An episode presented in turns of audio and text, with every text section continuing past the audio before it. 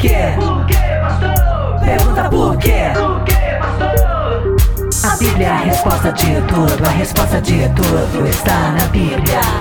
A Bíblia é a resposta de tudo, a resposta de tudo está na Bíblia. Pergunta por quê?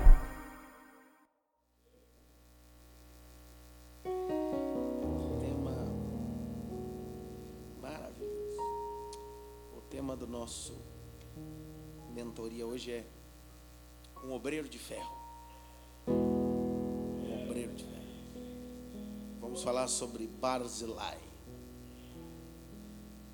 2 Samuel, capítulo 17, verso 27 a 29.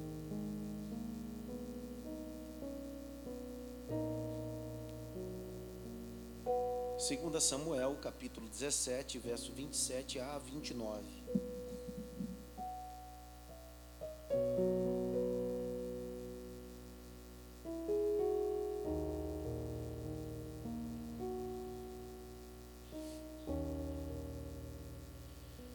Sucedeu que, chegando Davi a Manaim, Sobe, filho de Naás, de Rabá, dos filhos de Amon.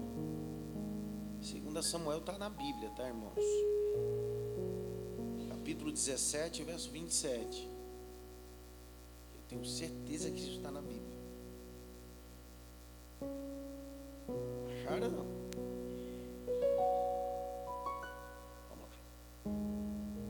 Sucedeu que chegando Davi a Manaim, sobe filho de Naás, de Rabá, dos filhos de Amon, e Maquir, filho de Amiel, de Lodebar, e a o Gileadita, de Rogelim. Tomaram camas, bacias, vasilhas de barro e trigo cevada, farinha, grão torrado e favas, lentilhas e também torradas, mel, manteiga, ovelhas, queijos de vacas. E trouxeram a Davi e ao povo que com ele estava, para comerem. Porque disseram: Este povo no deserto está faminto, cansado, sedento. Este povo no deserto, número um, está faminto. Número dois, está cansado. Número três, está sedento. Este povo no deserto está faminto, está cansado, está sedento. Este povo no deserto está faminto, está cansado, está sedento.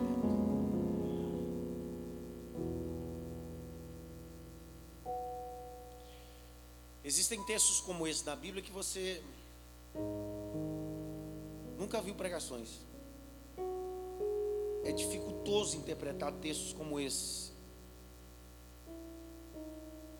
Primeiro, porque ele não se prega por si só. Porque tem leitura que prega por si só. Você lê já entende. Esse aqui não. Esse aqui aguça você a entender a história, a cena, o que aconteceu, o que vai acontecer.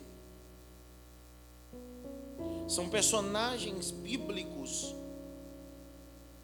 que parecem que conhecemos, como Maqui, filho de Amiel de Lodebar. Você já ouviu falar dele?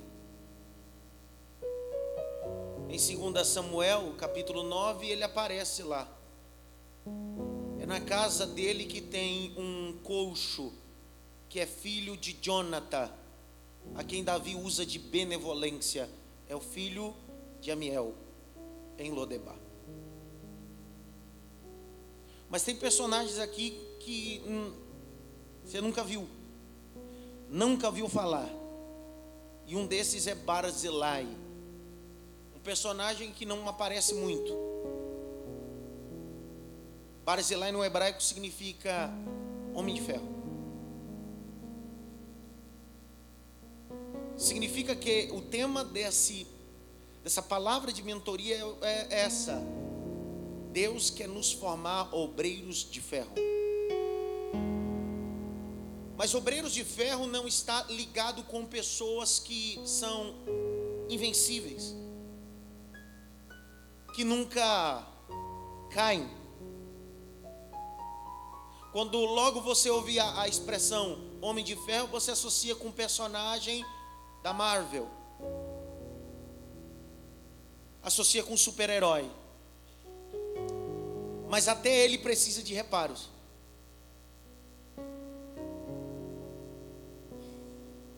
Por mais que ele seja um homem de ferro, ele precisa de reparos. Então, isso desconstrói o que a gente aprendeu, Jaqueline. Que ser uma pessoa de ferro nunca cai, nunca precisa de reparos. Mas até em quadrinhos, nos filmes, o homem de ferro precisa de reparos. Porque se ele não reparar, ele enferruja. E se ele enferrujar, ele não consegue salvar ninguém. Então essa é a finalidade do Barzilai, o obreiro homem de ferro. Por mais qualidade que tenha, por mais qualificações, habilidades que você possa ter ou adquirir ao longo do ministério, você precisa de reparos. Quando você pega uma máquina que tem suas engrenagens bem ajustadas, por mais que ela seja uma máquina, ela precisa de lubrificação. Porque se você não lubrificar, ela começa a fazer um barulho estranho. E o barulho estranho fala de reclamações, de murmurações. Então, para que aquela ferramenta, aquela coisa não faça barulho, que são reclamações, murmurações, oposições, você coloca óleo. Na linguagem humana você vai lá e WD. Mas na linguagem espiritual você coloca óleo, azeite, unção.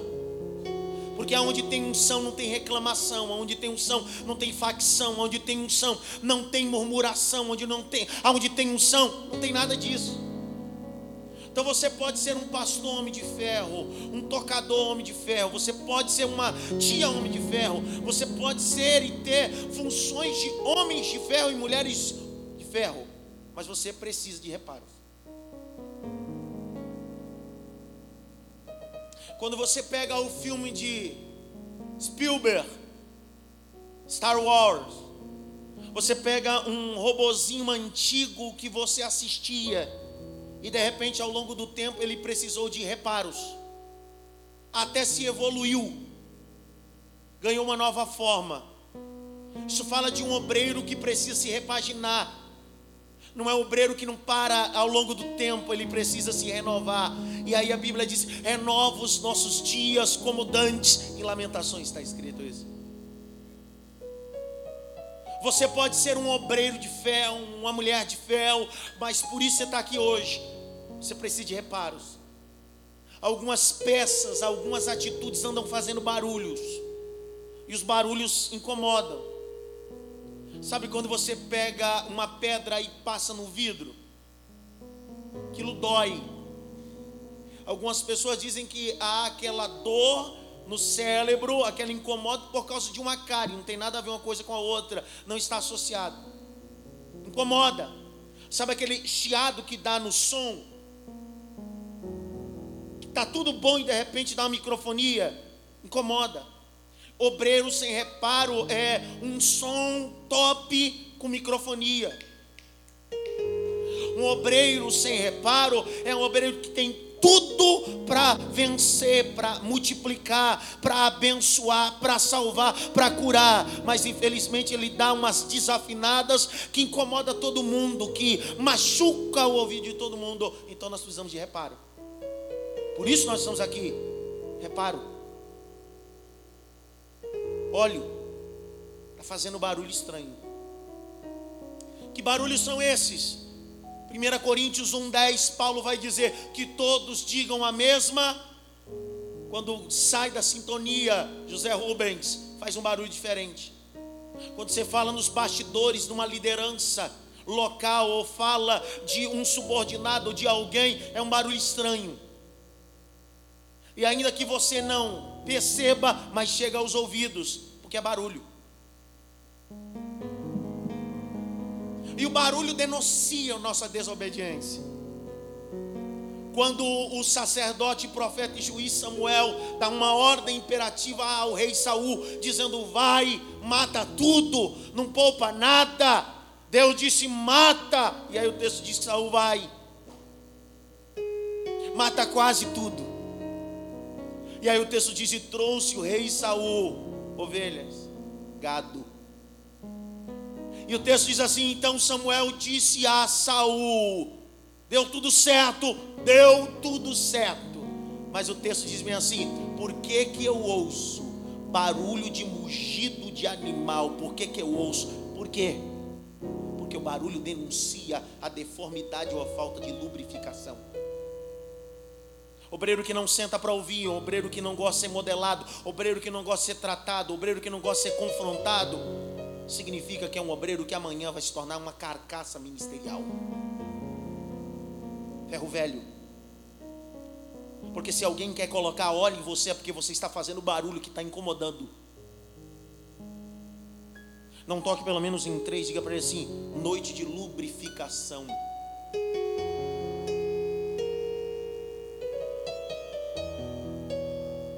Eu aprendi assim.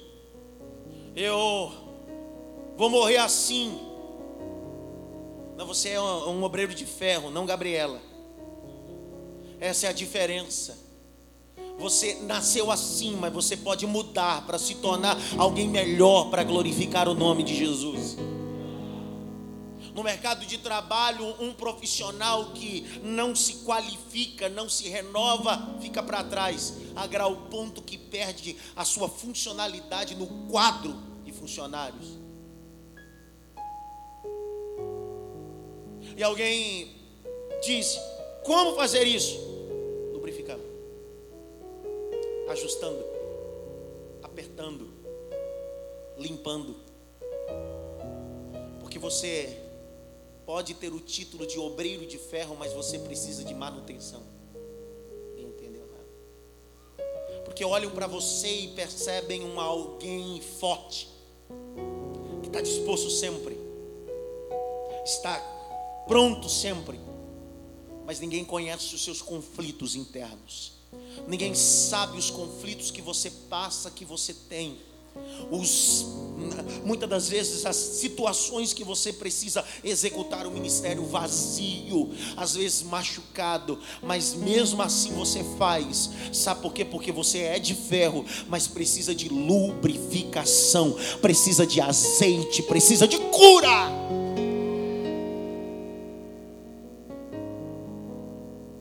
às vezes, quando você quer lubrificar uma máquina,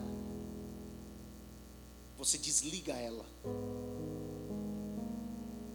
Não dá para fazer manutenção com a máquina ligada.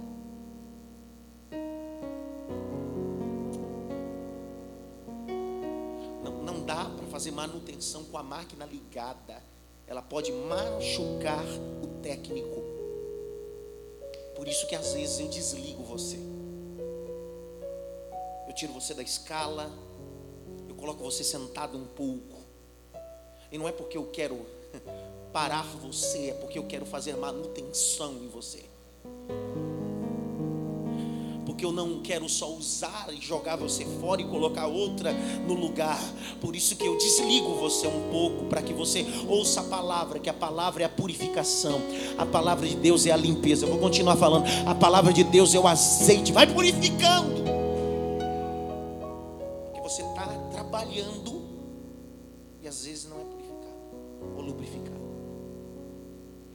Capítulo de número 17 é o Barzilai que aparece, é o homem de ferro. Como ele aparece no cenário? Volte alguns capítulos, o capítulo 15, você vai entender onde ele aparece.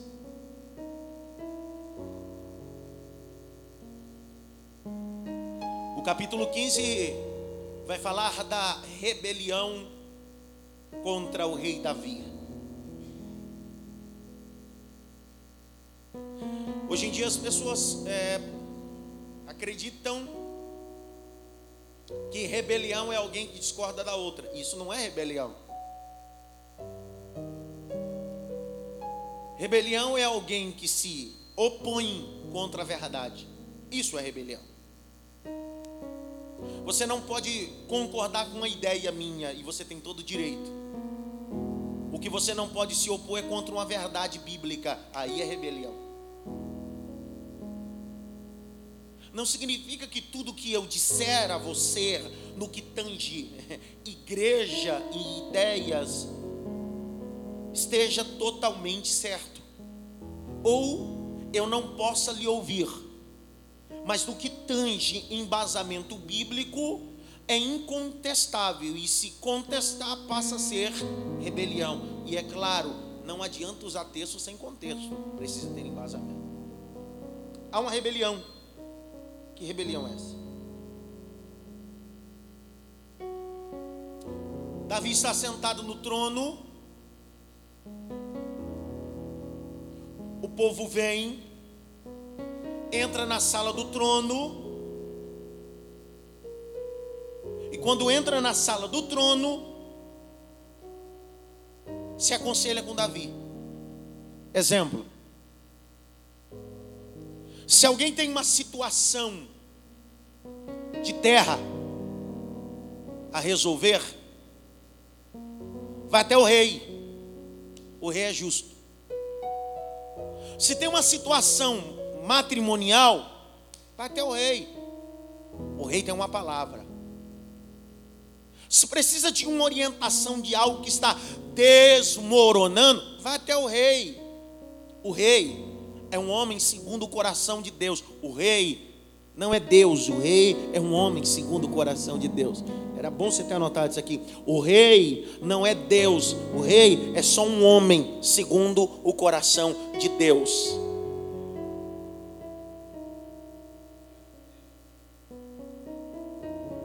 Mas todo rei que reina, e aí vai os líderes que me ouvem, líderes de departamento, lidera uma banda, lidera as mulheres, lideram os, os jovens, lideram. Você precisa entender que lá você está como um rei do departamento. E nem sempre você terá apoiadores. Às vezes se manifestará opositores. E se te falaram que ministério é feito só de amigos, mentiram. Isso é conto de fadas. O verdadeiro ministério é feito de opositores. Foi o próprio Cristo que disse no sermão da Beifitude, em latim, o sermão da bem-aventurança, dizendo assim: Bem-aventurado quando fores injuriado, perseguido pelo meu nome. Quem não está preparado para crítica, perseguição, não está pronto para o ministério.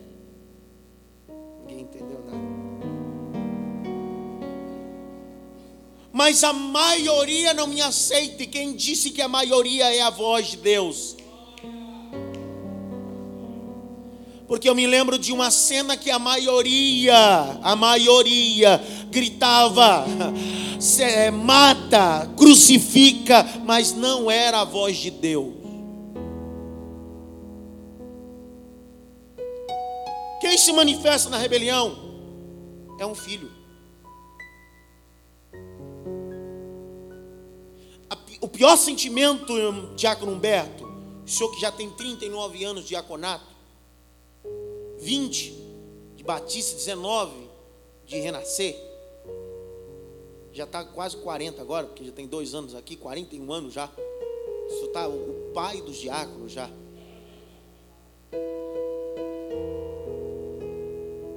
Pior de toda a oposição não é aquela que vem de fora para dentro, é aquela que Vem de dentro para fora. E para vir de dentro para fora, são filhos que você gera. A Bíblia vai dizer em 1 Timóteo, capítulo 1, verso 1 e 2.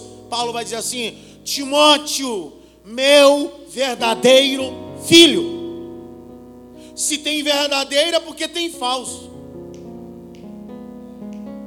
Significa que é o falso filho que você depositou toda a sua expectativa, tempo, não para querer algo em troca, para que ele pagasse o que você gastou com ele, mas um princípio de honra, porque um pai e uma mãe que geram um filho não investe nele para que quando ele cresça pague tudo, só quer que ele seja um bom cidadão, um homem segundo o coração de Deus.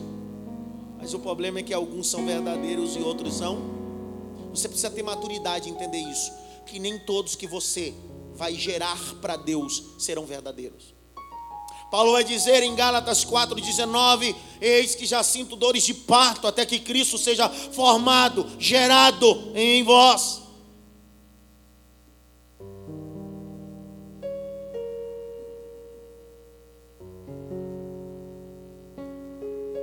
O Davi gera um Absalão, que é filho O filho senta à mesa, olha nos teus olhos, divide momentos íntimos. O filho te conhece. O filho sabe suas qualidades, seus defeitos. O filho te conhece aonde você é forte, aonde você é fraco. O filho te conhece. E ser apunhalado por um filho no departamento, na liderança, é a pior de todas. É só você reproduzir o Cristo com Judas Iscariotes. Você só entrega uma bolsa de dinheiro a alguém que você confia. Está lá reproduzido novamente a cena de Davi com Absalão, agora é Jesus com Judas. A traição vem de um filho que você gera. Eu já disse isso aqui, volto a repetir. O problema de Judas é quando ele percebeu que a paternidade de Cristo para com ele valia menos do que 30 moedas. E ele disse: Eu vou garantir pelo menos 30.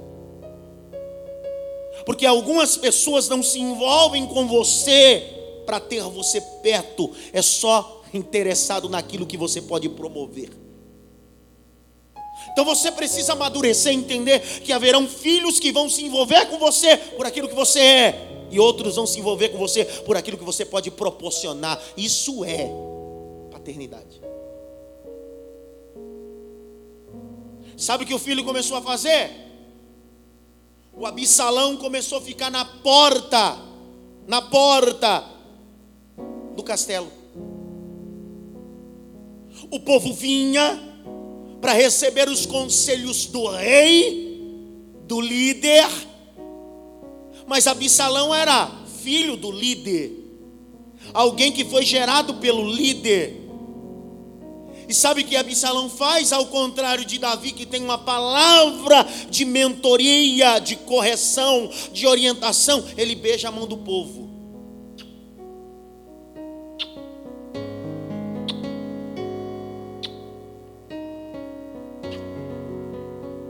É beijinho ali, é beijinho aqui. Mas não são beijos de amor verdadeiro, são beijos de falsidade. É manipulação humana. É os beijos que levaram Cristo até o Calvário. É o beijo de Judas Iscariotes. É o beijo de Absalão. E nem todos, Jennifer, olha para mim. Nem todos que te beijam te amam de verdade.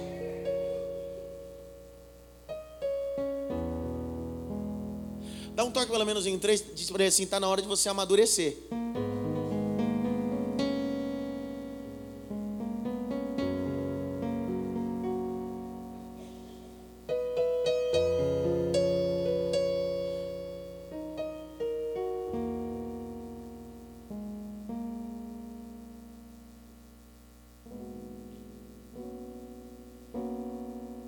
Meu líderzinho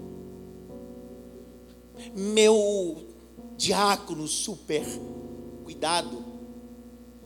Existem elogios que parecem beijos de Judas com Absalão, não são verdadeiros. Pastor, o senhor está fazendo uma apologia contra o carinho, o ósculo santo? Não, contra o ósculo santo, não. Contra o beijo de Absalão e a falsa Elogio sim. Mas o texto diz que Davi percebe, ó. Davi percebe. Vou falar de novo. Davi percebe. Parece que você está passando despercebido, mas Davi já percebeu. Davi já percebeu, e Davi é assim: Davi não briga por trono, Davi não briga por coroa, Davi não briga por espaço, porque sabe quem Deus chamou, quem Deus chamou. Quem não tem é traiçoeiro, é peçonhento, é medíocre, é baixo, é leviano, jargão popular é safado. Mas vamos trazer para o campo eclesiástico, é leviano. Por quê? Porque ele não tem, que ele, ele quer conquistar as coisas pelo carisma.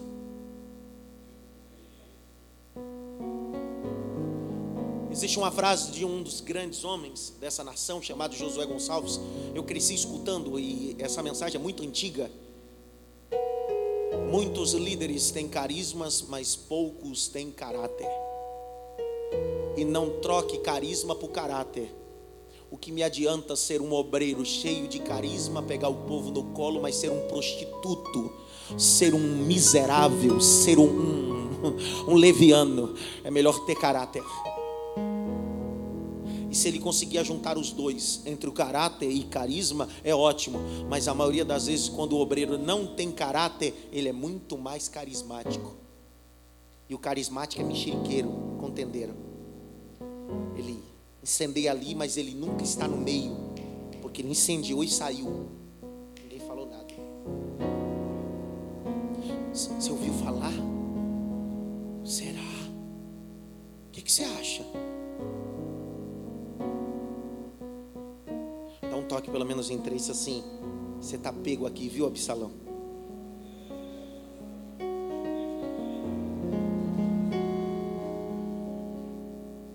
Redobre a atenção e vá só me escutando hoje. Só vá recebendo, só vá me escutando hoje.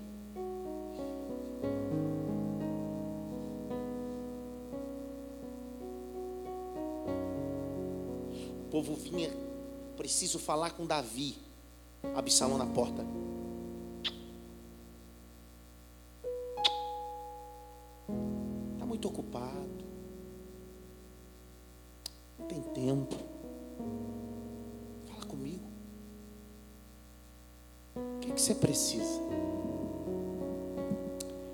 Posso resolver.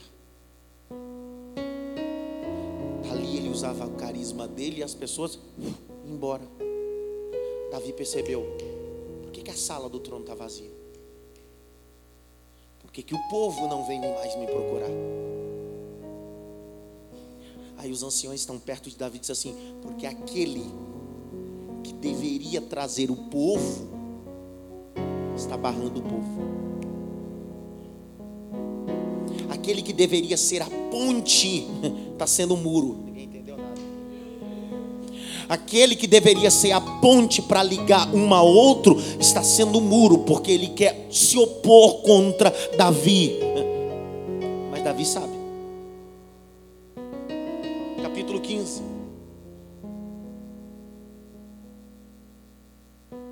Verso 4, não sei se você vai aguentar. Dizia mais Absalão: A quem que me dera ser juiz na terra, porque todo Absalão quer ser uma coisa que ele não é. Ninguém falou nada. Quem me dera ser rei, quem me dera ser o homem, a autoridade na terra, mas ele não é. Então não brigue por uma coisa que você não é. Você não é, vou falar de novo, você não é. Então não brigue por uma coisa que você não é. Fique no teu lugar. Abra a boca só quando for para você. Só pegue aquilo que for dado a você. Não faça aquilo que você não foi chamado. Dá um toque pelo menos em três vezes assim. Procure o seu lugar.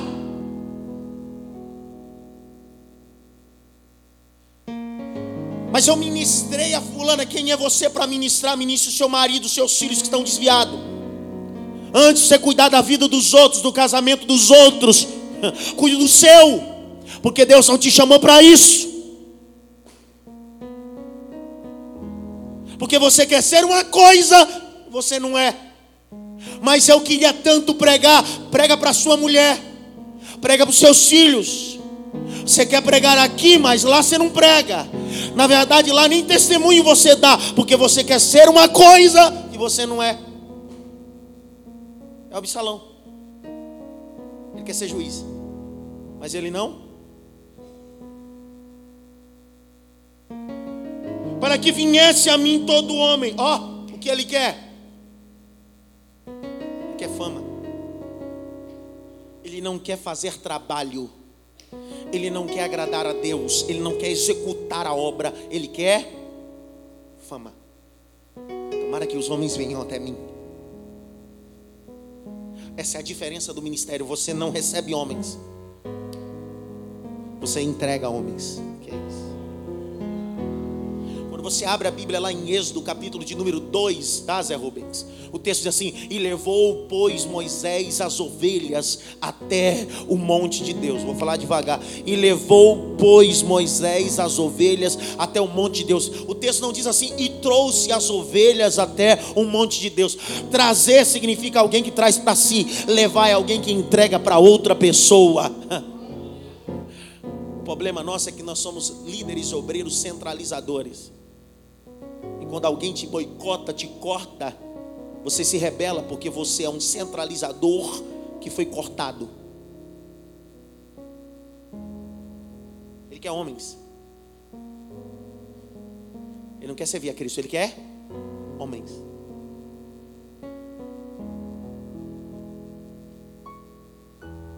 Verso de número 4, finalzinho assim: para que lhe fizessem justiça. Pergunta por quê? Porque na ótica dele, Afonso, ele acha que o que está acontecendo não tem justiça. E o que é justiça para você? Vou te explicar para você o que é justiça, tá? Pensa no muro. Tem dois metros de altura. Tem duas pessoas. Do outro lado desse muro que querem visualizar o que está após o muro. Um tem 1,90m. O outro tem 1,50m. O que é justiça? É dar o mesmo tanto para os dois. O que é justiça? Aquele que tem 1,10m receba 10 centímetros. Automaticamente ele consegue visualizar o que está após o muro. Mas se o que é justiça, o que tem 1,50m tem que receber só 10. Isso não é justiça. Isso é justiça para você. Porque beneficiou você. Passou o que fazer isso? Graça. Não olha pela justiça, olha pela graça. O que é graça é favor merecido. O que é que ele merece? Nada, mas eu vou dar 10 centímetros para ele visualizar. Mas a justiça só dá 10 para o outro. Não, não, mas é graça, é favor merecido. Dá 50 centímetros para que ele consiga visualizar o que está do outro lado. Então, nem sempre o que eu vou dar para você, eu vou dar para o outro. Porque eu não trabalho no campo da justiça aqui, é da graça. Por que, que fulano tem mais oportunidade que o ciclano? Porque eu não olho no campo da justiça, é no campo da graça. É que você pregando uma vez por ano consegue visualizar, o outro não.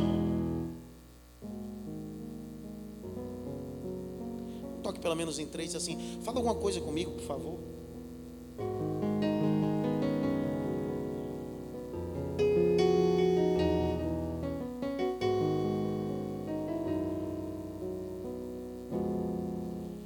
Quando tal Absalão não consegue ser quem o pai é, e quer entrar, se intrometer naquilo que não foi chamado, porque a pior coisa é um obreiro entrão.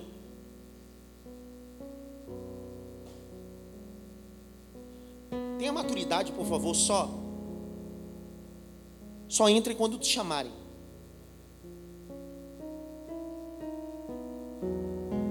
Deixe de ser entrão. O texto na epístola de Pedro diz assim: ai daqueles que se intrometem em coisas alheias.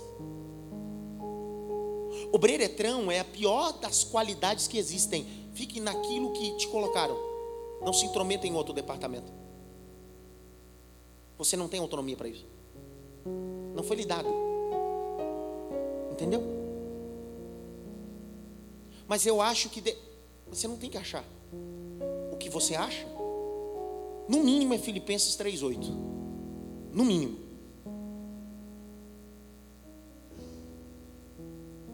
O problema do Absalão é que ele não aceita esperar o tempo dele.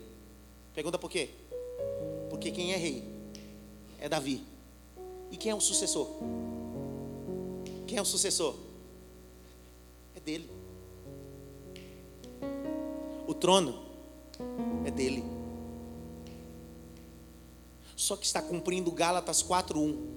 Enquanto o herdeiro é menino, não difere do servo, porque está debaixo de tutores e curadores. É a primeira vez que a expressão grega pedagogos vai, vai aparecer. Está debaixo de tutores e curadores até o tempo determinado por Deus. Então, é seu. Mas você é menino demais ainda. É seu.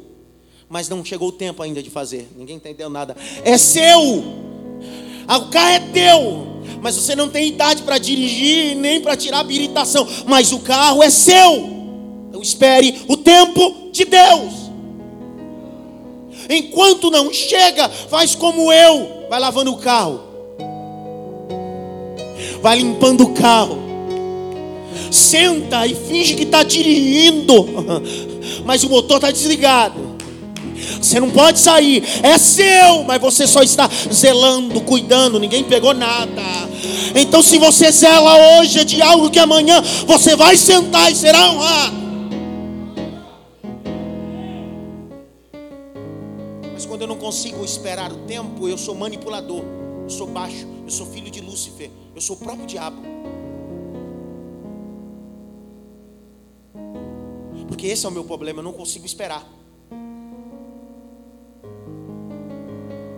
E não dá para contestar tempo, porque tempo revela a verdade. Tempo é a maior verdade do mundo. Capítulo de número 15, verso 5, olha o que ele faz. Sucedeu também que, quando alguém se chegava a ele para inclinar diante dele, ele estendia sua mão pegava dele.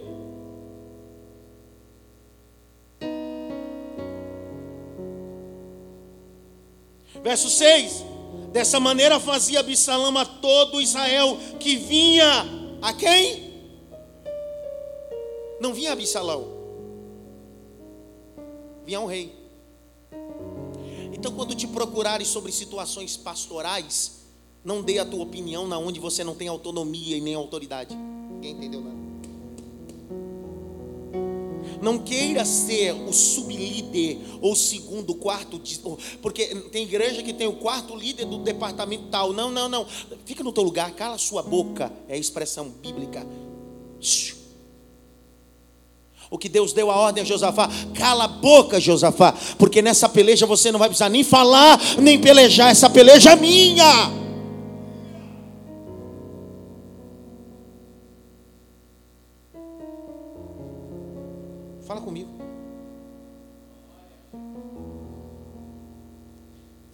Para juízo. O que ele fazia? O que, que ele fazia? Olha o texto, olha para o texto. O que, que ele fazia? Ele fazia o quê?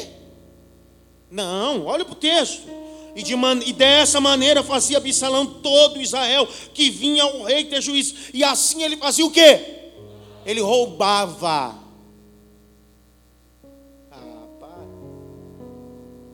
Roubar é pegar uma coisa que não pertence a você.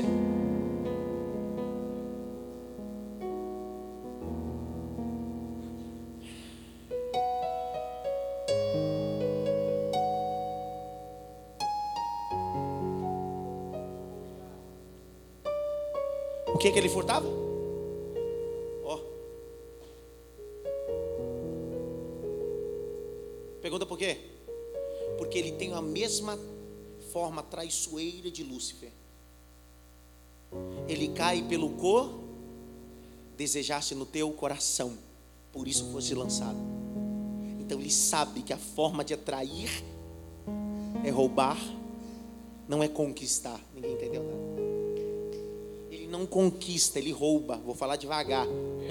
Ele não conquista, ele rouba. Vou falar devagar, mais uma vez ver se o Roberto acorda ali. Ele não conquista o coração, ele furta, ele rouba. Então nós vivemos um monte de obreiro dentro das igrejas que não são conquistadores de coração, são roubadores, furtadores de coração. E cuidado para quem você inclina o teu coração, porque esse a quem você inclina o teu coração pode levar para o inferno. Porque o tal Lúcifer não foi mandado sozinho. A terça parte foi com ele. Pergunta por quê? Porque ele furtou o coração. Dá um toque pelo menos em três assim, aonde está o teu coração. Por isso, quando eu pego um obreiro em crise no meu gabinete, a primeira coisa que eu digo, olhando nos seus olhos, digo: O seu coração ainda está aqui? Se ele me responder, não sei, eu acho, eu disse, então é sinal que é hora de você ir embora.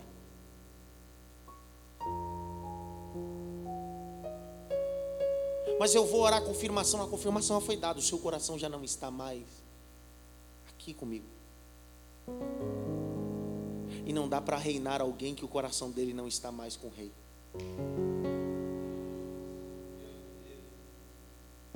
Pastor, o senhor vai sentir falta?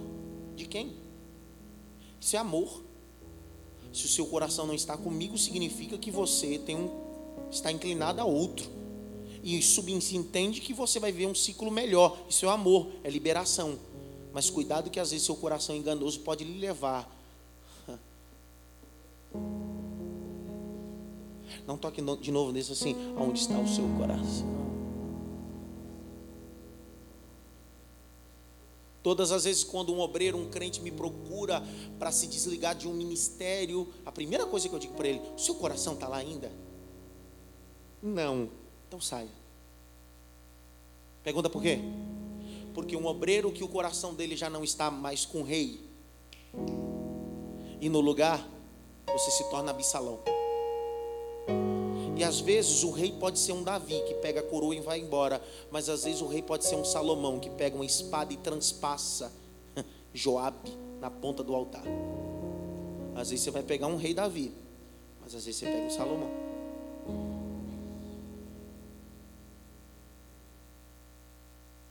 Eu acho que eu estou mais para Salomão do que Davi.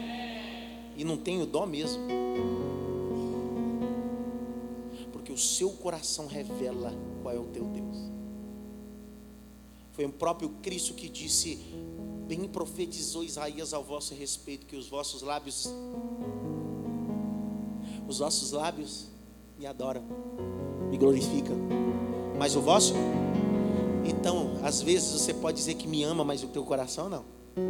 Você pode falar na minha frente. Eu honro o meu líder, o meu departamento. Eu honro fulano, pastor, a pastora. Mas por detrás dos bastidores você é um bisalão que fica às vezes beijando a mão do povo e falando outra coisa. Fala, dá um toque de novo nesse pessoa e diz assim: reage, por favor, reage.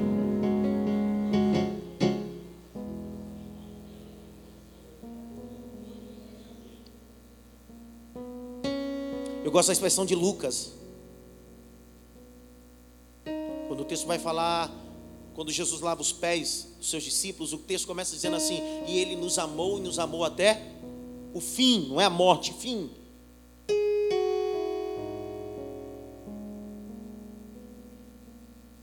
O, te, o texto começa dizendo: Antes dele lavar os pés, assim, e ele, pois que saberia que havia de ir, nos amou e nos amou até por que esse paradoxo? Porque algumas pessoas só nos amam no começo. Na verdade, nunca nos amaram, foram admirados, foram fascinados. E a admiração e o fascínio acaba quando você vê um defeito, um problema. Por isso que o texto diz que o Davi não é um Deus, é um rei, é um homem segundo o coração de Deus. Nesse dia tão importante, dia do pastor, eu fico pensando.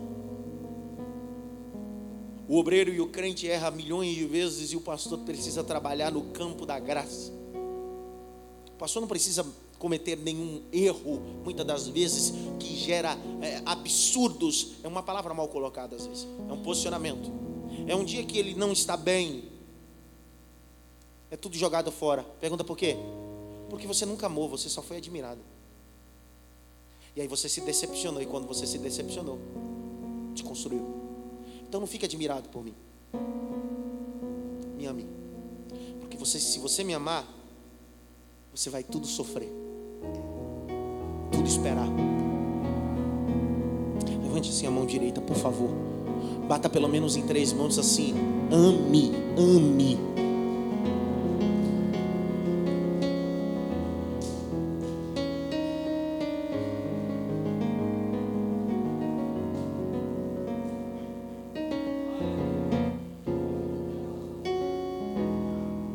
Pastor, o senhor está enganado sobre a terminologia de coração. Certíssimo. O que acontece no reinado de Davi com Absalão, o que aconteceu no céu com Deus e Lúcifer e seus adeptos. Olha o verso de número 13. Olha para o texto, o canon sagrado. Então veio o mensageiro, ó. Veio o mensageiro a Davi. Porque tem gente que é mensageiro. E não é do diabo, não. É mensageiro de Deus. Então não confunda fofoca com alerta. Ninguém entendeu nada. Então veio um mensageiro de Davi, porque ele é de Davi, a Davi, dizendo: O coração de cada um em Israel segue a quem? Mas como vai seguir Absalão se ele não é rei?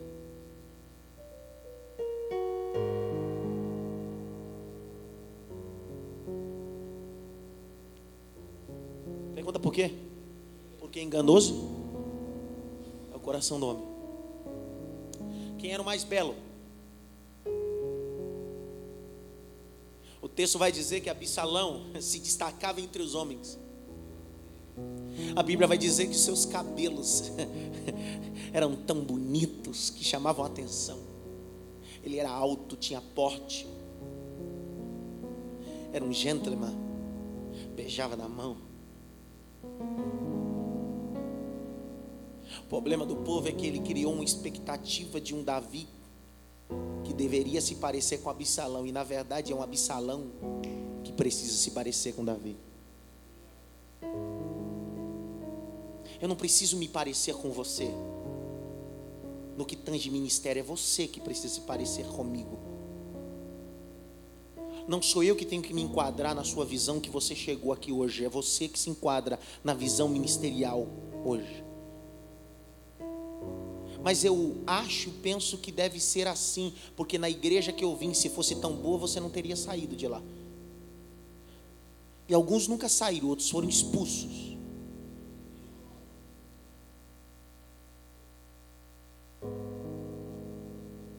Você entende onde eu quero chegar? Que não é Davi que precisa se parecer com Absalão, é Absalão que precisa parecer com Davi. É que você que olhou e fez o julgamento errado.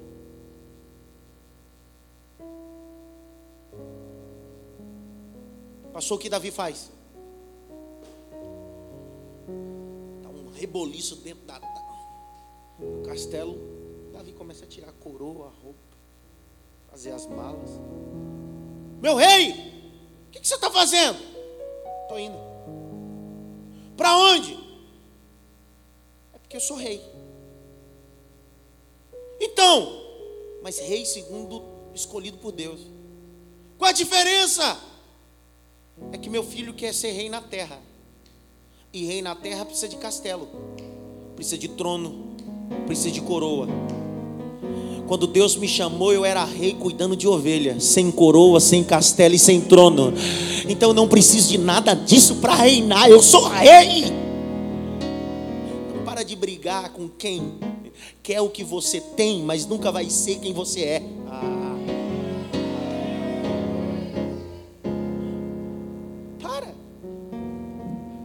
Brigarem para pregar,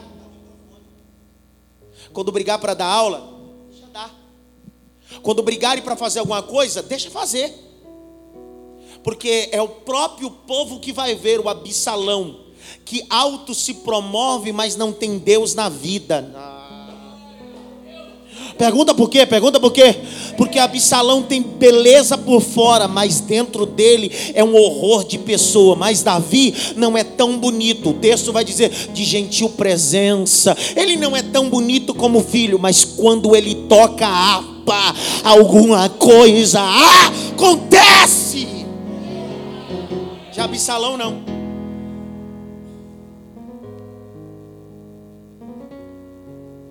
Qual é o fim de Absalão, pastor? Preso pelo aquilo que. Zé Rubens, aquilo que era mais belo dele levou ele ao fracasso. O cabelo. Ele fica preso no arbusto. Preso no arbusto.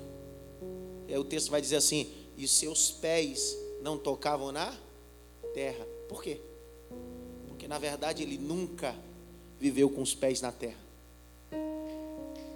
E obreiro que vive pisando nas nuvens uma hora será a próxima vítima de Joabe. Porque antes de Salomão mandar matar Joabe, é o Joabe que transpassa Absalão com espada.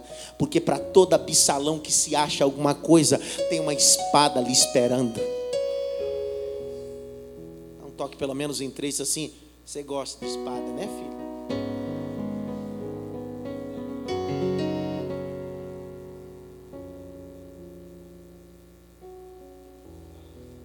Está lá no capítulo 18.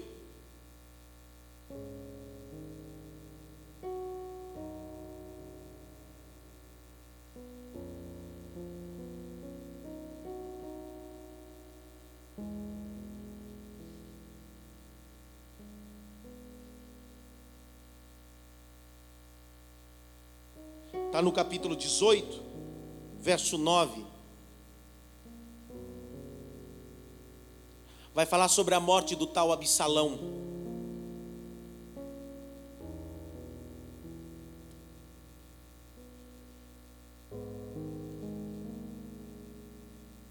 Ele vai ser morto pendurado numa árvore, transpassado por uma espada.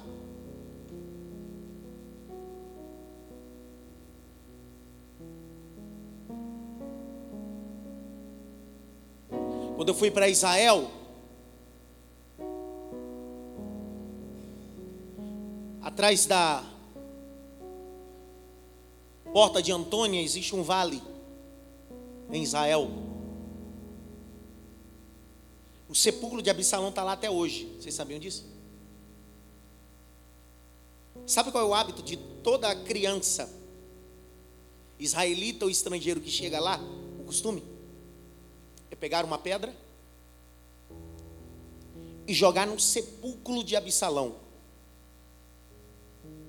Para o judeu ortodoxo, filho do judeu ortodoxo, é cuspir no sepulcro. E após jogar a pedra ou cuspir, eles verbalizam essa expressão. Isso se faz com um filho que desonra seu pai.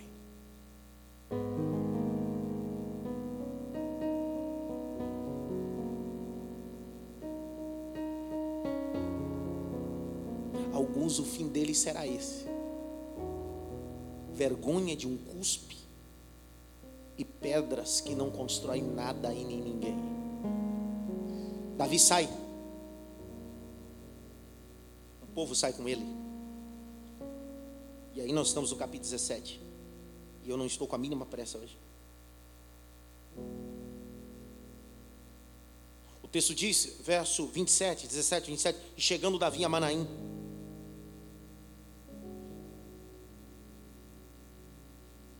alguns homens, e principalmente Barzilai, consegue visualizar três coisas em Davi. Não é Davi que vem em Barzilai, é Barzilai que vem em Davi. Quem é o rei aí? Quem é o obreiro?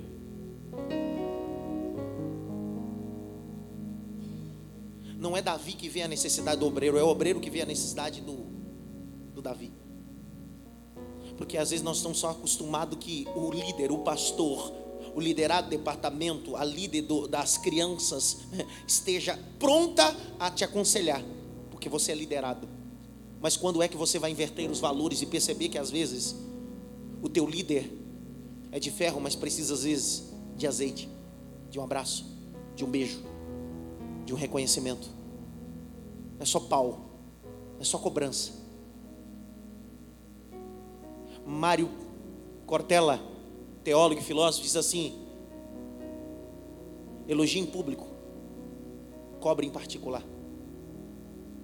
Significa que Barzilai consegue perceber três coisas que o líder, que agora não tem trono, não tem coroa, não tem dinheiro, mas continua sendo líder. Ele vê três coisas, olha o texto, verso 29, finalzinho. Estão famintos, estão cansados, estão sedentos, estão com fome, estão com sede, estão cansados fisicamente. Será que você pegou isso aqui ou não? Às vezes o deserto ministerial nos deixa cansado, com fome, com sede, porque o texto diz que ele passou um deserto. Este povo no deserto está faminto, cansado, sedento. Então Barzilai diz bem assim: vamos preparar a mesa. Mas como preparar a mesa para alguém que não tem coroa? Não tem trono, não tem castelo, não tem dinheiro. É porque mesa se prepara sem interesse. Mesa se prepara sem interesse. Quando é que vamos preparar mesa sem estar interessado no que vai acontecer depois? Você precisa preparar mesa para mim e eu preparar a mesa para você, não interessado no que, benefício que eu terei. É guardando o princípio da honra. Eu preciso honrar alguém. Eu preciso honrar outra pessoa. Dá um toque pelo menos em três assim. Prepara uma mesa de honra para mim.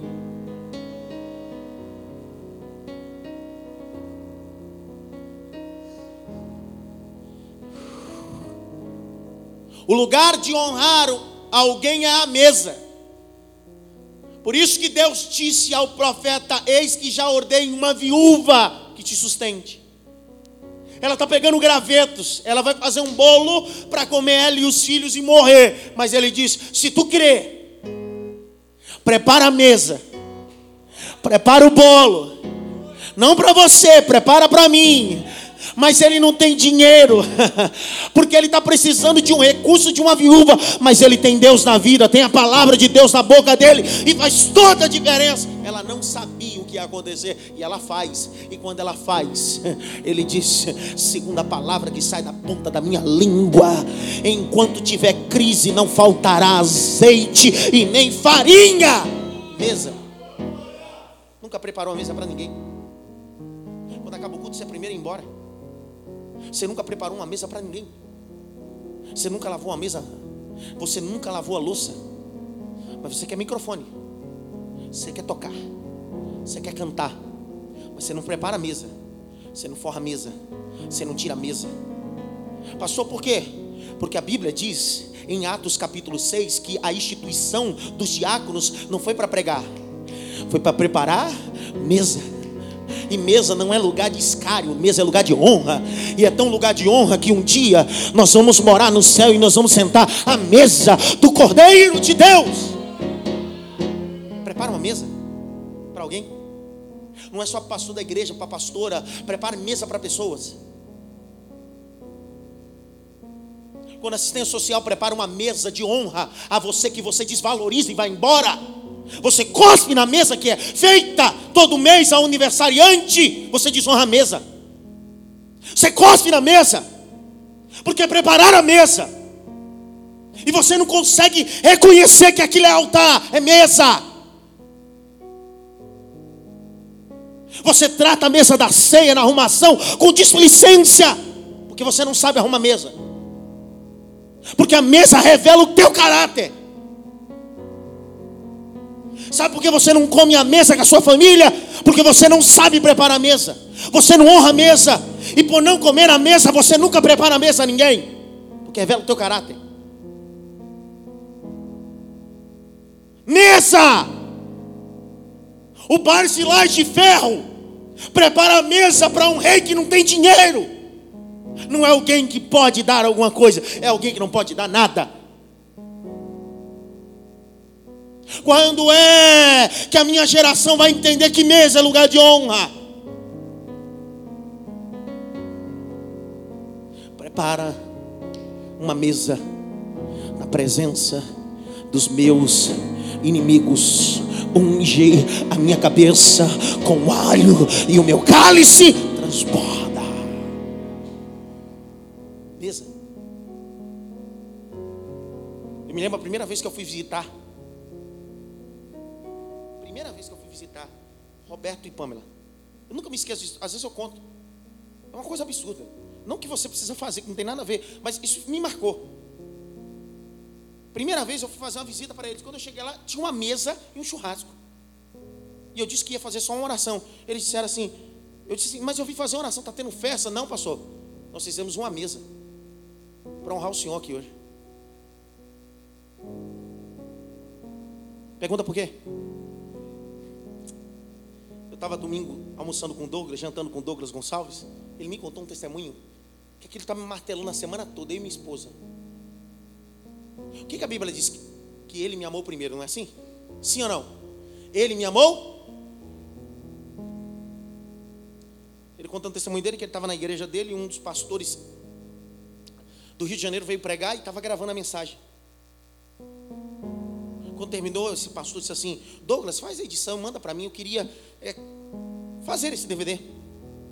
Durante três meses, ininterrupto, toda segunda-feira, esse pastor mandava um e-mail para Douglas dizendo: Douglas, se tiver um tempinho, faz. Mas durante três meses ininterrupto, o Douglas não teve tempo. Colocava na pauta da listagem de serviço, mas durante três meses. Calhou dele ter uma agenda em, no Rio de Janeiro para pregar em outra igreja que não tem nada a ver com aquele pastor. Mas o pastor soube que ele estaria lá. Pastor o empresário fez questão de pegá-lo no aeroporto, que não tinha nada a ver com a igreja dele. Pegou o apartamento dele de frente para a praia, mobiliou. O apartamento não tinha linha telefônica nem televisão. O Douglas foi com a esposa e com os filhos. Pediu uma linha de telefone com televisão e internet só para eles. Durante quatro dias. Pegou ele e a família, levou nos restaurantes, nos pontos turísticos, etc, etc. Mas ele não tinha nada a ver com a história. Ele só deixou Douglas e a família no dia que foi embora, no check-in, quando ele não podia mais entrar. No segunda de manhã, como era corriqueiro, ele envia um e-mail novamente. E quando Douglas abre o e-mail, Douglas, se você tiver algum tempinho essa semana, não mudou o tom. Não teve tom de cobrança, foi igual a todos. Mas quando ele acabou de ler o e-mail, um texto gritou dentro dele: Ele me amou primeiro. Ele disse: O que eu fiz, pastor? Foi pegar aquilo que estava em último e colocar na frente. Sabe por que eu fiz? Editei quando foi quatro horas da tarde. Estava editado porque ele me amou primeiro. Porque ele me amou primeiro. Porque ele me amou. Então não existe uma coisa que você não faz. Não exige a mesa, mesa que você não faz. Não exige amor que você não dá. Não exige a honra que você nunca fez. Faça primeiro. Ame primeiro.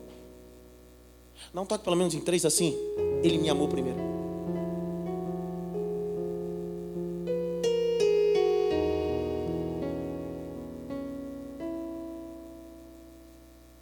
O Barzilai prepara a mesa. 14 itens, Jaque. Davi vai embora. Chegou com sede, bebeu água. Chegou com fome, comeu. Chegou cansado, descansou. Deixa eu falar uma coisa para você, obreiros. Eu me canso. Eu tenho fome. Eu tenho sede. Eu acho que a mensagem que eu coloquei na, essa semana no grupo revelou o coração de vocês. Quando eu disse precisamos de um, um milagre, um respondeu. Porque não é seu problema pouco me importa Se eu tive fome, se eu tive sede, se eu estou cansado, o que vale é o seu. Pastor, mas eu não respondi nem liguei para o senhor. Mas é interessante que quando você me chama, se eu não visualizar e não te atender, você desvia, muda de igreja. Veja como você é incoerente. Porque você só quer ser visualizado como alguém que tem sede, tem fome e se cansa. Mas quando um Davi se cansa, tem sede e fome, nem sempre você tem uma mesa preparada com coisas em cima. Mas se você tiver pelo menos uma mesa de oração, já ajuda. Nós não sabemos o que é evangelho, o que é ministério. Você foi iludido. Te iludiram. Te ensinaram uma coisa que você não aprendeu ainda. E por isso você se choca comigo. Por isso que corrói dentro de você, porque você não entendeu o que é ministério. Porque suas coisas particulares são mais importantes do que as coisas do ministério.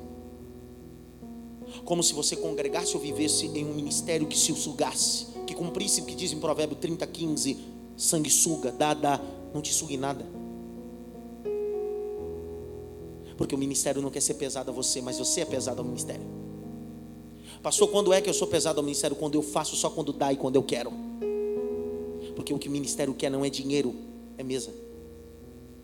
Mesa de comunhão, mesa de honra, mesa de propósito. A Bíblia diz em Jeremias: Te darei pastores segundo os vossos corações. Então eu sou o pastor que o teu coração merece. O antigo pastor que você teve era o pastor que você merecia na época. O pastor que você vai ter, se por acaso um dia você se desvincular daqui, será o pastor que você merece, que o seu coração merece. Então nunca foi o pior o pastor que você teve. O problema é que o teu coração é que não valia nada. Porque eu não posso encontrar a Bíblia, te darei pastores segundo os vossos. Está em Jeremias.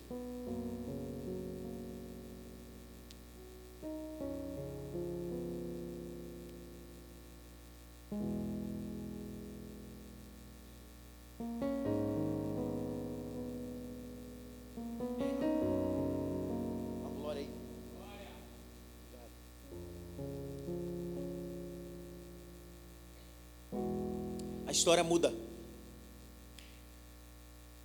A roda gigante roda.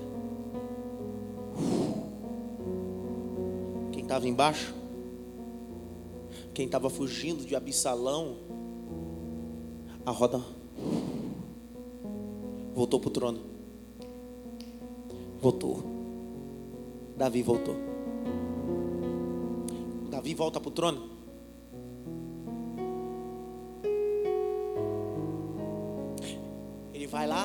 Em Barzilai. Mas Barzilai está com mais de 80 anos de idade. Mas Davi entende princípio de honra. Não são as coisas que estão em cima da mesa. É a mesa que foi preparada. Será que você entendeu o que eu estou dizendo? Não são as, os 14 itens que estão em cima da mesa. É a mesa que foi preparada. E ele entende o que é honra. Ele disse: Esse cara me honrou. Esse Barzilai, esse obreiro homem de ferro que precisa de lubrificação, de ajuste, me honrou quando eu não tinha nada para dar para ele. Mas agora eu voltei para o trono. Vem, Barzilai. Vem, Barzilai. Atravessa o ribeiro, vem até Jerusalém comigo, se assenta à mesa, e na minha mesa comerás de contínuo pão, o pão da honra. Aí eu começo a segunda etapa desse sermão. Olha o capítulo 19, verso 31. Pastor, o senhor tem muita coisa para falar? Um monte. Às vezes eu te atendo, fico cinco horas, e você me pergunta se eu estou cansado com sono, e o que, que eu digo para você? Nunca estou cansado, nunca estou com sono. Às vezes estou sem almoçar, sem jantar. Tem alguma coisa para fazer? Não. Então, a nossa reunião trimestral é o único dia que você precisa vir para cá desprendido de um monte de coisa. Porque é o único dia que você me dá atenção. Porque os outros dias eu te dou totalmente atenção. Minha agenda sempre está vazia para te atender. Por isso que hoje é uma palavra de mentoria. Pastor, eu não posso falar nada. Não, mas já te ouvi muito. Aqui você não fala nada nesse dia. Aqui você só. Você já fala demais. Né?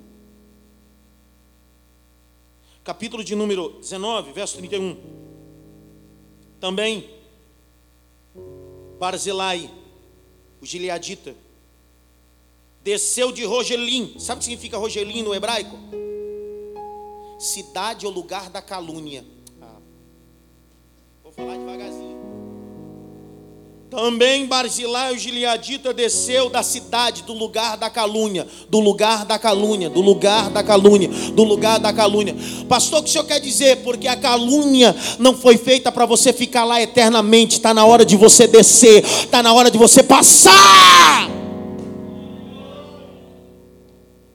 Passou com o rei ao Jordão para acompanhar a outra banda do Jordão. E era Barzilai muito velho, da idade de 80 anos. Ele tinha sustentado o rei, ele tinha sustentado o rei, ele tinha sustentado o rei. Vou falar de novo, ele tinha sustentado o rei, porque o que você faz fica no memorial de Deus, não apaga.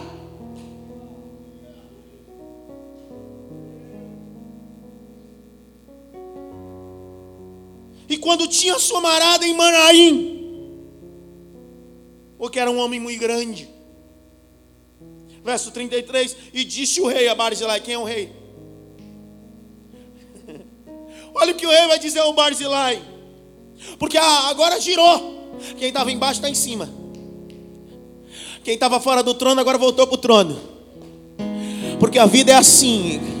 Não valorize quando tem, valorize quando não tem, porque um dia, quando tiver, a honra estará estabelecida sobre você. E disse o rei a Barzilai: Passa tu comigo, eu vou te sustentar. Não, não, não vou te dar pão, Emanuel, eu vou te sustentar, porque você fez para mim não foi 14 coisas na mesa. Você me sustentou no dia que eu tive sede, no dia que eu tive fome, no dia que eu fui cansado. Então não espere uma honra que você nunca honrou.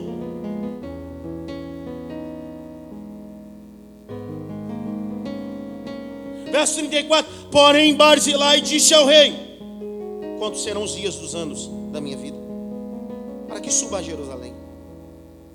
Da idade de 80 anos sou eu hoje. Poderei eu discernir entre o bom e o mal? Poderei o teu servo ter gosto de comer o bebê? Poderei eu mais ouvir a voz dos cantores das cantoras? E por que será que o teu servo ainda pesado ao rei, ao meu senhor?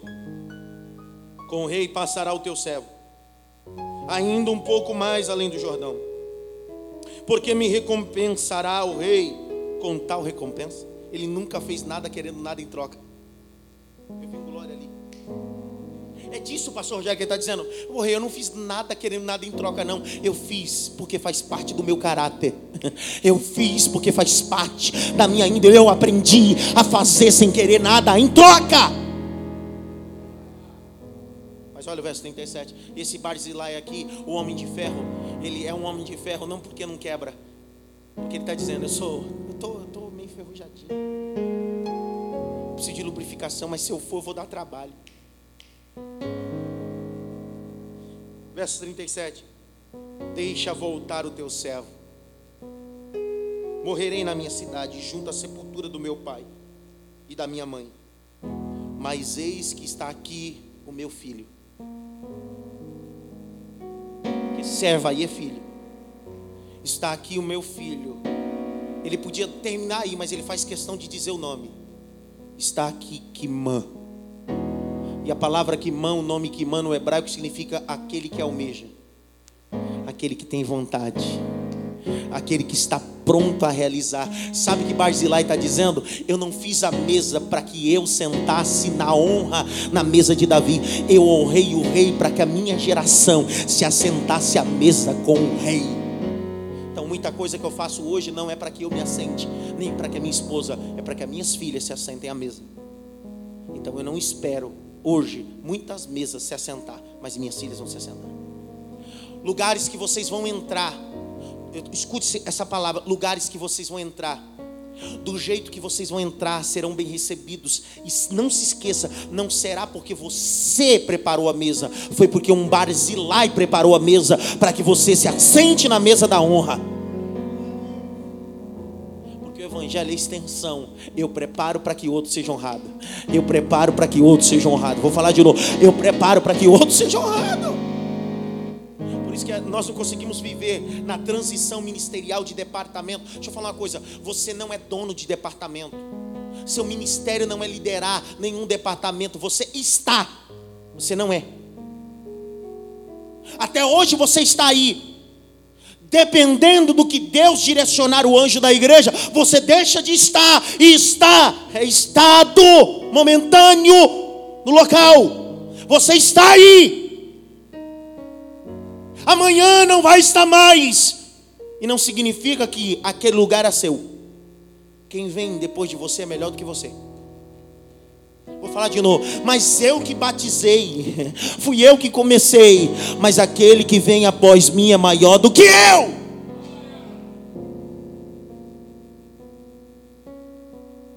Verso 39. E havendo, pois, o povo passado o Jordão, passaram também o rei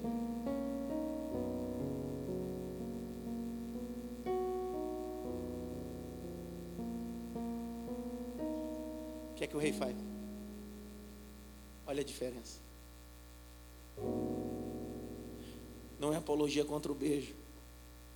É apologia contra a verdade do beijo. Eu não sei se foi na bochecha ou na testa. Mas eu imagino a cena, Davi, um velho de 80 anos, pega a cabeça, traz até ele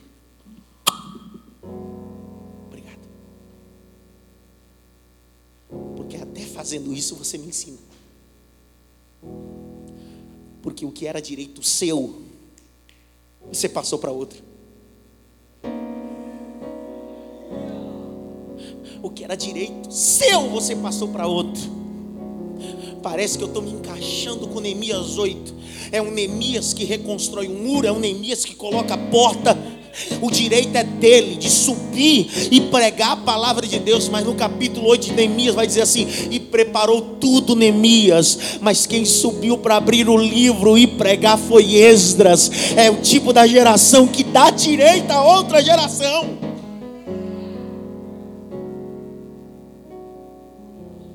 Beijou a Barzilai. E fez o quê? Não é porque ele volta, porque ele está amaldiçoado. Porque às vezes dar uns passos atrás não é retroceder.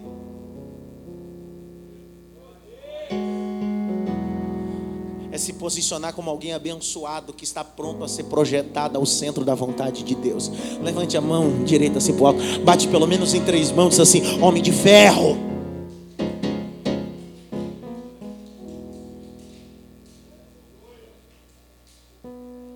Eu termino. Olha o final do verso.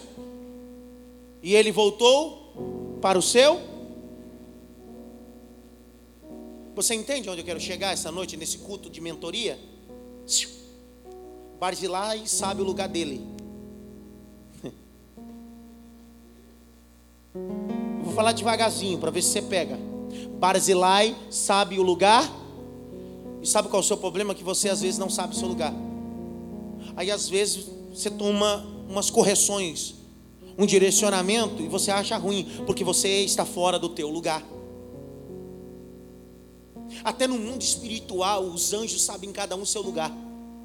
A Bíblia diz assim: quando os discípulos entraram no sepulcro, viram que o corpo dele já não estava mais, mas tinha lá dois anjos. Aí o texto diz assim: um sentado à cabeceira e outro aos pés. Por que, que um está sentado à cabeceira e outro aos pés? A Bíblia está deixando bem claro: não é bagunçado, não existe dois na cabeça e ninguém no pé. É um lidera e outro é subordinado. Se todo mundo liderar e todo mundo mandar, vira bagunça. Então você pode ter qualificações, mas o seu tempo é os pés agora, não é a cabeça. Mas eu não concordo. É porque as características de Absalão começou a se revelar. E eu não sou Davi na história. Não toque pelo menos em três assim, ele não se parece nada com Davi.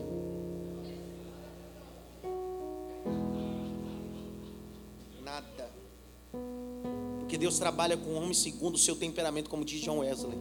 Então Deus trabalha comigo segundo o meu temperamento, você segundo o teu temperamento. Então Deus nunca vai me dar uma mensagem melancólica, porque não é meu temperamento.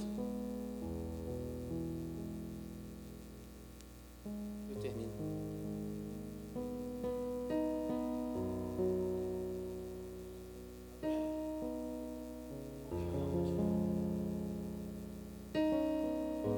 Davi vai morrer. Ó, Davi vai morrer. Ele está na semana de morrer. Está velho. Ele pede uma virgem para que esquente da sua velhice. Mas Davi vai dar as últimas instruções. As últimas. Quem vai sentar no trono? Salomão. Aí ele chama assim: Salomão, meu filho, seja homem, tá? Eu vou te dar alguns conselhos que eu tô, tô partindo. O pai está me chamando. Ele começa a dar algumas in- instruções. Aí no meio das instruções, ele já está velho, pastor Ricardo. Ele está velho. Davi agora está velho, mas já está quase morto. As últimas instruções. Mas no meio da velhice dele, ele não se esquece. De quem preparou a mesa para honrar ele. Ele disse: Meu filho, prometa para mim que a geração de Barzilai, que os filhos de Barzilai nunca sairão à mesa, comerão da mesa do rei. Aconteça o que acontecer, meu filho, nunca tire os filhos de Barzilai da mesa, porque um dia ele me sustentou, um dia ele deu água no dia que eu tinha sede, ele me deu pão no dia que eu tive fome, num dia ele me carregou no dia que eu estava cansado. Então, honre a geração dele. Eu vou ler isso aqui sendo da glória, eu vou embora agora, sério. 1 Reis capítulo 2. Vou ler, eu vou ler, eu vou ler. Eu leio força. Leio com força. Alabarachanto reminará. Joheva surabacanto reminasa. Ei, Johemi komanagai. Capítulo 2. Verso 7, a epígrafe do capítulo 2 diz: Os conselhos de Davi, os seus últimos, e olha o último conselho que ele dá, 2,7. Depois que você leu isso aqui, você precisa dar um glória. Porém, com os filhos de Barzilai, o Gileadita, os arás de beneficência, estarão sempre a comer a tua mesa, meu filho porque assim se achegaram eles a mim, quando fugia por causa do teu irmão Absalão.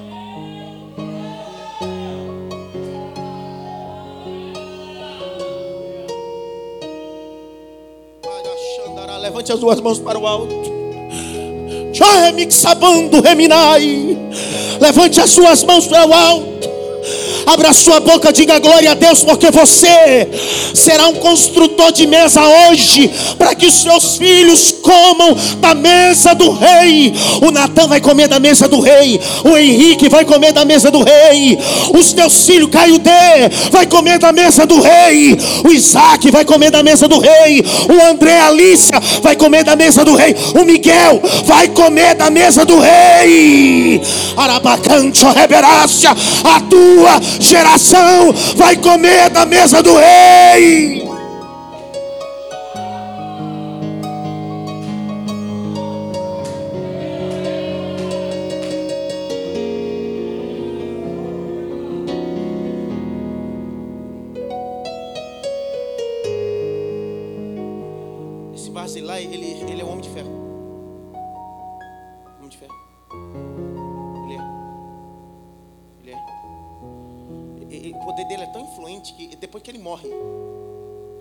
Se casam.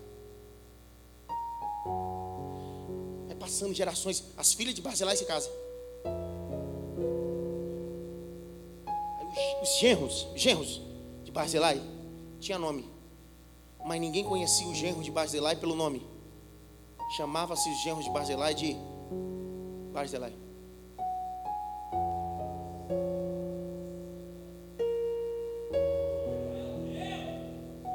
Pergunta por quê? Pergunta por quê? Porque quem constrói mesa forma discípulos. É uma geração de construtores de mesa. Se eu construir mesa, minha filha vai ver eu preparando mesa. Elas vão construir mesa. Se minha filha observar que na minha mesa eu falo mal de todo mundo, elas vão falar mal de todo mundo. Mas se as minhas filhas veem que eu preparo mesa de honra para quem tem, para quem não tem, e não importa se tem ou não tem, elas vão dizer assim: eu preciso preparar mesa também. Os esposos das filhas de Barzilai tinha nome, mas todo mundo disse assim: e aí, Barzilai? Beleza? E aí, homem de ferro? E aí? Porque você parece tanto com o teu. Você é igual. Na aparência? Não, nas obras. Na apare... Não, no caráter. Você é igualzinho. Neemias, capítulo 7.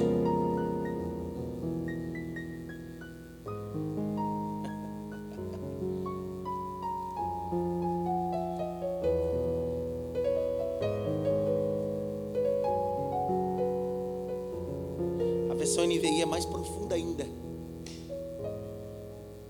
Capítulo 7, verso 63. E dos sacerdotes, os filhos de Abaias e os filhos de Cós, os filhos de Barzilai, que tomaram uma mulher das filhas de Barzilai, o Gileadita,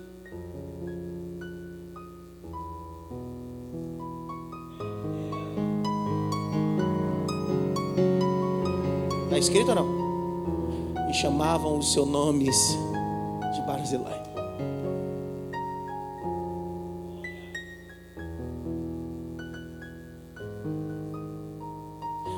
Você não entendeu que é ministério aqui, você vai espanar comigo mesmo. Porque eu preparo mesa para você que tem e que não tem, na esperança que você me copie.